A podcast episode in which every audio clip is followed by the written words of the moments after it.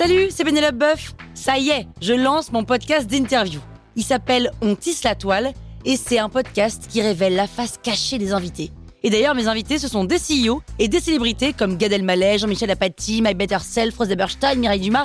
Et évidemment, je pose des questions qu'on n'ose pas toujours poser et je leur fais faire des tests, des challenges, je leur fais jouer l'harmonica, grignoter des trucs, bref. Rendez-vous sur On tisse la toile pour découvrir une interview tous les lundis. Ciao Sur écoute.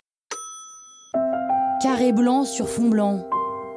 C'est donc euh, blanc Vous écoutez Krusty Art, le podcast qui parle d'art sans en faire des tartes.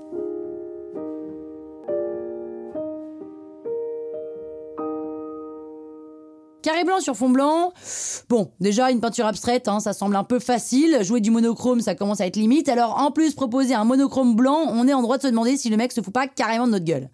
En fait, c'est tout le contraire. Casimir Malevich n'est pas le petit peintre animalier pépère qui dessine des vaches et des bourgeois. Non, non, non. Enfin, attention, hein, il existe des peintres animaliers géniaux. Hein. Mais en 1918, date à laquelle Malevich peint carré blanc sur fond blanc, l'art bouge dans tous les sens. L'heure est donc à l'expérimentation et Malevich a envie de sortir du cadre, dans tous les sens du terme. Donc, après avoir un peu tout essayé en matière de peinture, en art comme en amour, faut essayer plein de styles avant de trouver le sien, n'est-ce pas? Il fonde un mouvement qu'il nomme suprématisme. Le suprématisme est un mouvement qui pense que l'art doit aller à l'essentiel et renoncer au superflu. Pour Malevich, il faut bien le dire, le superflu commence assez vite. Il propose d'abord de virer la narration, c'est-à-dire que pour lui, les peintures figuratives sont trop ancrées dans un contexte et ça les rend anecdotiques. Ensuite, il vire la couleur parce que selon lui, ça distrait le spectateur. Il reste pas grand chose donc, mais il simplifie, il simplifie, il simplifie. Et à force de simplification, simplification, simplification, il tombe sur le carré. Et le carré, c'est parfait. Ça sera sa forme. En guise de manifeste artistique, il peint d'abord un carré noir sur fond blanc, vient ensuite le carré blanc sur fond blanc, et le tableau représente donc un carré blanc, un peu bleuté, légèrement incliné, qui flotte sur un fond blanc ocre. Alors, quand on regarde de plus près, on voit le peintre au travail. Ce que je veux dire, c'est que le blanc n'est pas un aplat tout lisse, mais il garde la trace des coups de pinceau de Malevich. On est donc face à la peinture dans sa matérialité la plus simple, la plus immédiate, la plus accessible. En renonçant à toute référence au monde extérieur, le peintre vous offre un voyage vers l'infini et même au-delà, comme dirait un certain personnage de dessin animé, puisqu'il vous donne accès à la spiritualité de l'art. Je vous l'accorde, hein, le suprématisme n'est pas synonyme de franche déconnade, hein, on se fait même un peu chier, mais l'idée pour le peintre est de repartir à zéro et de faire un grand reset de l'art afin de développer un nouveau système de signes universels.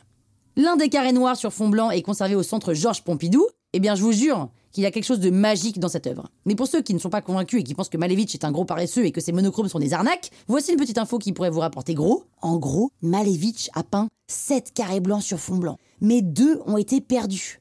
Alors si jamais vous êtes un faussaire, c'est le moment. Même si, à mon avis, un carré blanc sur fond blanc est paradoxalement l'un des trucs le plus difficiles à contrefaire. Croustille, hein? La toile sur écoute.